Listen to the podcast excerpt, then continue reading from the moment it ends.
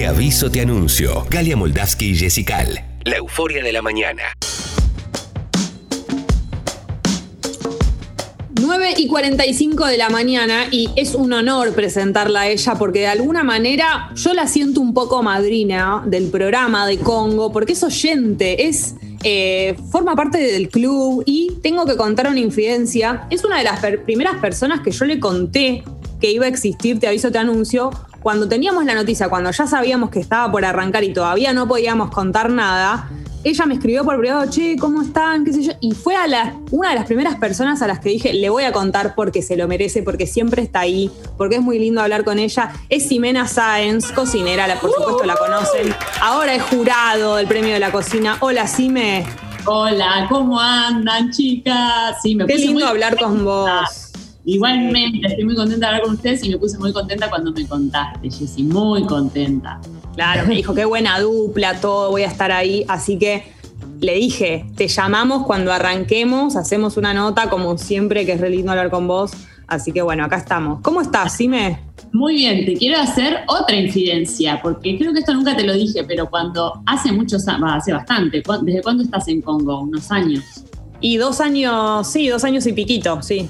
Clemente había preguntado en Instagram o en Twitter o qué sé yo, ¿me recomiendan alguna chica para, para la radio, qué sé yo? Y yo pensé en vos y no creo que ah. escribí en ese momento porque, qué sé yo, la vida. Pero dije, Jessy. Y después quedaste vos y fue como. Hermoso. Era perfecto ese, ese match. Qué lindo, sí, me gracias viendo tu carrera desde, desde Cemento. Sos una capa. Bueno, ¿cómo es ser jurado? Hablemos de eso que, creo que no hablamos desde que sos jurado del premio de la cocina, porque a ver, lo primero que pienso es, por tu personalidad y tu dulzura, que es algo que es lo que todos decimos, no debe ser difícil como también justamente ser jurado, que un poco te tenés que poner la gorra. Tal cual. Bueno, eh, la verdad que fue difícil al principio. Eh, Ahora por ahí ya estoy más acostumbrada y de hecho no sé si soy una jurado buena o mala porque no me veo, entonces no lo sé. Yo lo que me propuse fue ser honesta. Entonces, eh, trato de decir las cosas bien porque lo que pasa mucho cuando evalúan a cualquiera, cuando nos evaluaban a nosotros en el colegio, en la facultad, en cualquier lado que te evalúan, eh, se juega mucho algo personal y los, los participantes del Gran Premio de la Cocina están muy compenetrados y dan todo en la competencia. Entonces, cuando uno por ahí juzga mal algo que hicieron, se lo toman personal. Entonces, muchas veces decimos, esto es sobre los platos, no sobre ustedes, eh, para que no se sientan, este, qué sé yo, heridos.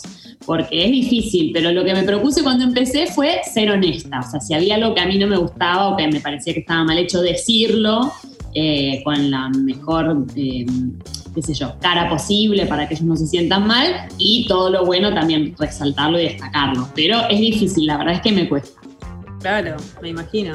Eh, pero no, no, se juega nada personal nunca. Eh, un, participante que vos sabes que le viene poniendo toda la garra o que lo ves creciendo. Eh, yo pienso en, en, el bailando por un sueño, salvando las distancias, pero se, se puntúa también como el crecimiento en función de las posibilidades de ese participante, digamos, no es lo mismo lo que se le pide a, alguien que ya partió de una base súper alta que a alguien que fue creciendo a lo largo del certamen.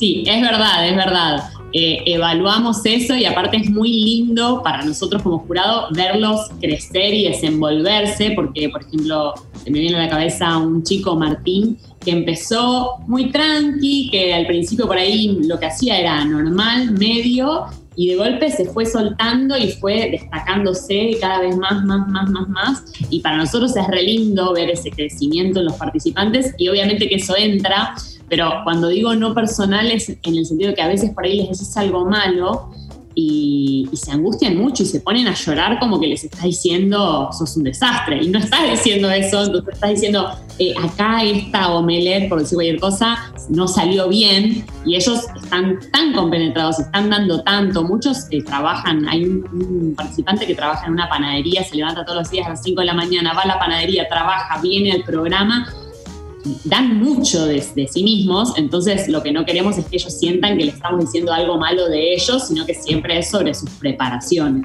Pero incluso yo lo veo también en, no sé, Masterchef, que los participantes se dedican a otras cosas, que cuando el jurado les dice o les da una devolución que no es buena, también se ponen muy mal, o sea más allá de que incluso no te dediques a la gastronomía, es un momento de evaluación y, de que se pone en juego tu, ego, te dediques a lo que te dediques.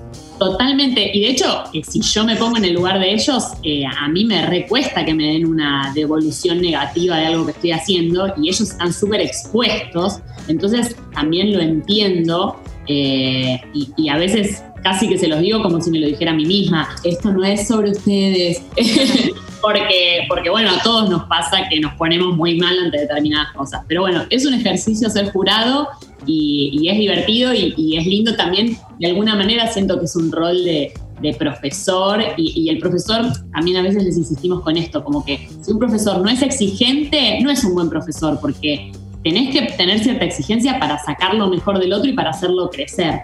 Entonces, bueno, también como que tratamos de marcar las cosas malas porque creemos que es lo mejor para ellos a la larga.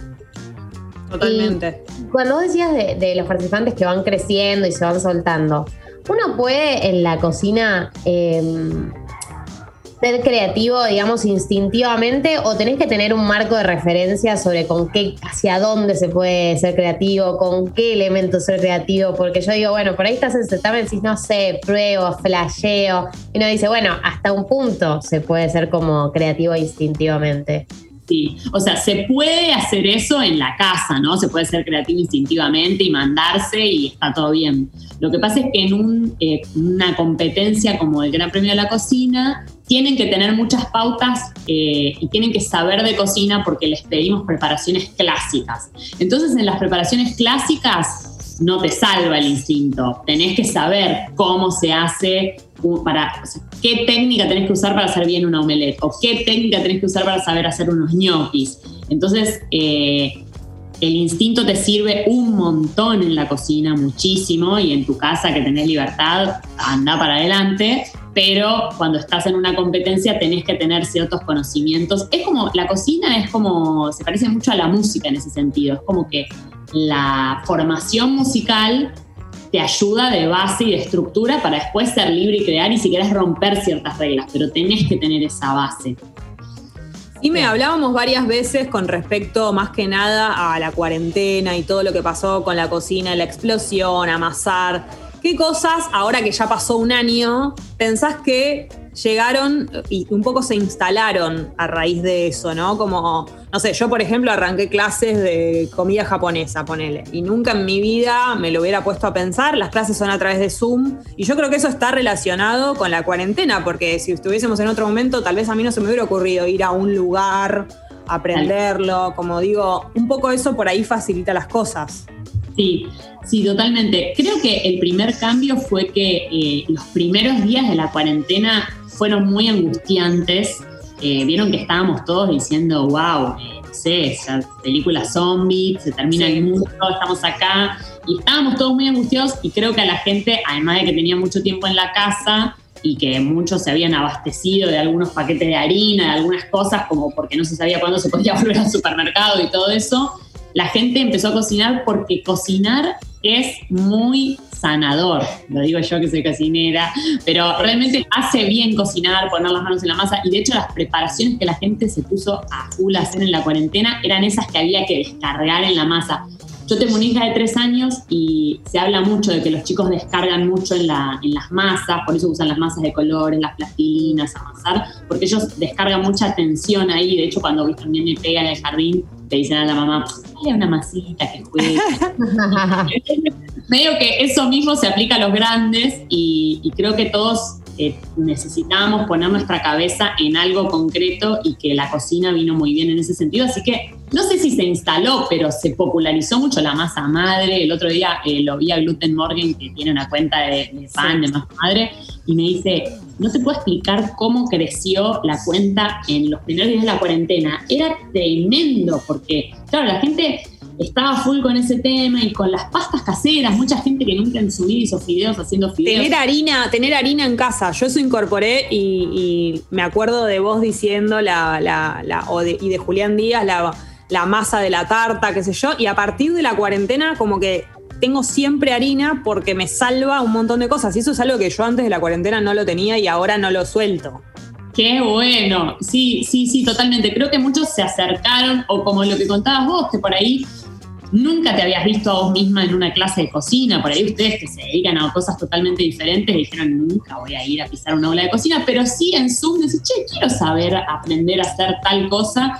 Y de hecho, eh, de los cocineros que yo conozco, muchísimos se pusieron a dar clases por Zoom. Y de hecho, yo tomé clases por Zoom de cocineros que admiro un montón desde mi casa, porque primero se te hace mucho más fácil, estás ahí en el living, ponés, parás, qué sé yo y, bueno, la cocina tiene eso, que hace, hace muy bien y a mí me encanta y me dio mucho placer que mucha más gente haya descubierto en la cuarentena que le gustaba cocinar. Sime, Gali, vos ibas a, hablar de lo mismo, ¿no? Llegó el momento. Con la mirada. Vos sabés que yo sé.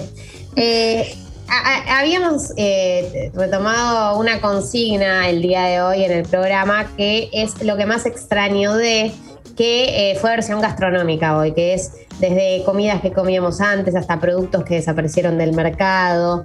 Eh, yo eh, no lo nombré hoy, pero el fin de semana recordé el queso cottage, que es un queso ah. que a mí me había traído mucha alegría en mi infancia y desapareció después del 2001, si no tengo mal entendido. Y queríamos preguntarte si hay o algún producto o alguna comida que extrañes que antes estaba en tu vida o en tus compras o en lo que fuera eh, y quieras compartir con nosotros y con la audiencia. Obvio. Eh, bueno, tengo una buena noticia del queso cottage para darte, porque viste que Narda Lepes tiene una cruzada para que vuelva el queso cottage. Sí, yo no quiero faltar el respeto, pero yo lo probé y no, no es como el que recordaba. No es como Se le anima a Narda. No, es como el industrial. Lo que pasa es que el, el que hace esto, el que hace Mi paladar está creado industrialmente, ya perdí el criterio. Sí, sí, porque el que hace ese queso cottage que probaste es, un, es el productor de quesos de Argentina, que es Mauricio Puli, que lo hace en Neuquén y es increíble. Pero es cierto, no es exactamente la textura que tenía el industrial que en mi casa también se comía. Eh, bueno, la verdad es que yo extraño mucho las golosinas, pero que siguen estando, pero que no son las mismas. Vieron que ya no tienen el mismo porque los chocolates bajaron mucho la calidad y todo eso. Pero mi golosina preferida de toda la infancia, puedo decir la marca, ¿sí? Claro, sí. Era el toffee. O sea, el toffee ah. golosina. Una dulzura especial. ese, ese era mi preferido. Y el bisnique también lo amaba. Y ya no es lo mismo. Yo a veces. Bisnique nevado. Sí, sí, sí, no, no, no, no. sí, me te quiero contar este dato. Yo fui, mi primer trabajo fue ser promotora y fui promotora de chocolate bisnique. ¿Me ¿Te acordás una época que Vintique cambió como su imagen, que hizo una especie de renovación que estaba incluso en Showmatch o lo querían como reinsertar? Ah, en esa época, hace 200 millones de años, como que intenta, como fue un chocolate de, la época, no sé, sí, de hace mil años, de mi mamá comía ese chocolate, e intentaron meterse de vuelta en el mercado, entonces ahí estaba yo, ocupándome bien, de reinsentar. Bueno, a mí me, gusta, me gustaba mucho y otro que me gustaba mucho eran, ¿se acuerdan las galletitas? Que siguen estando, creo, también, pero que tampoco son las mismas, las galletitas tentación de chocolate. ¡Ay, sí! Las tentación son muy intensas, además, porque tienen como esa... Ese Era muy rico. Y las galletitas de esa época, que eran más ricas también. Eran más ricas. Sí, me hago una consulta, porque yo hablaba, al principio me acordaba de, por ejemplo, la Suprema La Maryland, que estuve como recordándolo ese plato. ¿Por qué dejan de estar de moda en los restaurantes algunos platos? Porque tal vez está, no es que lo pedís y no existe, pero no, no está tanto en la carta. ¿Por qué pasa eso, que una comida se ponga de moda? O deje, o deje de estar de moda. O deje de estarlo. Y yo creo que depende de muchos factores. Eh, la verdad es que es cierto que la comida tiene modas como la moda, como, como muchas áreas, que, como la música también, que de golpe se pone de moda alguien y bueno, está en boga y demás. Con la comida pasa mucho eso Eh, creo que hay varias razones. Una es que por ahí son los, los, usos de la época, ¿no? Por ahí en la época de la Suprema Maryland era todo más frito, eh, se comía más pesado, pensá que es un plato con, con, muchas partes. Y después por ahí la gente empieza a cambiar los estilos, empieza a comer un poco más saludable. Y por ahí los restaurantes eh, las nuevas generaciones se quieren ir diferenciando de las pasadas, entonces se abren nuevos restaurantes y es como, ah, no, yo no voy a hacer a la Maryland porque eso es de otra época, yo voy a hacer comida de autor, que es lo que vino en los 2000 y de golpe la Suprema de la Maryland pasó a ser como algo en desuso. Y después de 20 años es como que la moda es volver a la Suprema Maryland y salió de la cocina de autor, qué sé yo. Es como que son modas y cansancios de los mismos cocineros y de los mismos restaurantes y por ahí de la gente que sale a comer y que quiere comer algo diferente. Renovación. sí, depende mucho de en dónde estamos hablando, porque por cocineros argentinos viajé por todo el país y los restaurantes que, iba en el país, muchos tenían cartas muy parecidas a las que por ahí yo comía cuando era más chica. ¿viste? ¿Se acuerdan de esas cartas que ahora en Buenos Aires no están?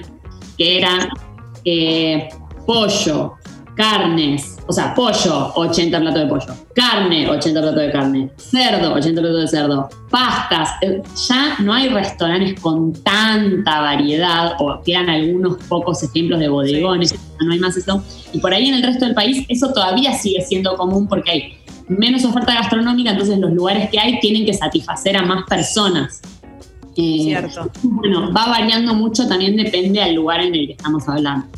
Sí, me, te comprometemos en este momento a que esto tenga una segunda parte, porque como ahora los programas son de dos horas, entonces nos da ganas de seguir hablando y nos queda siempre corto, así que ya te hacemos una invitación en este momento para una, una segunda vez. Muchísimas gracias por estar siempre ahí eh, del otro lado. Por favor. Te queremos mucho. Muchas gracias, Sime.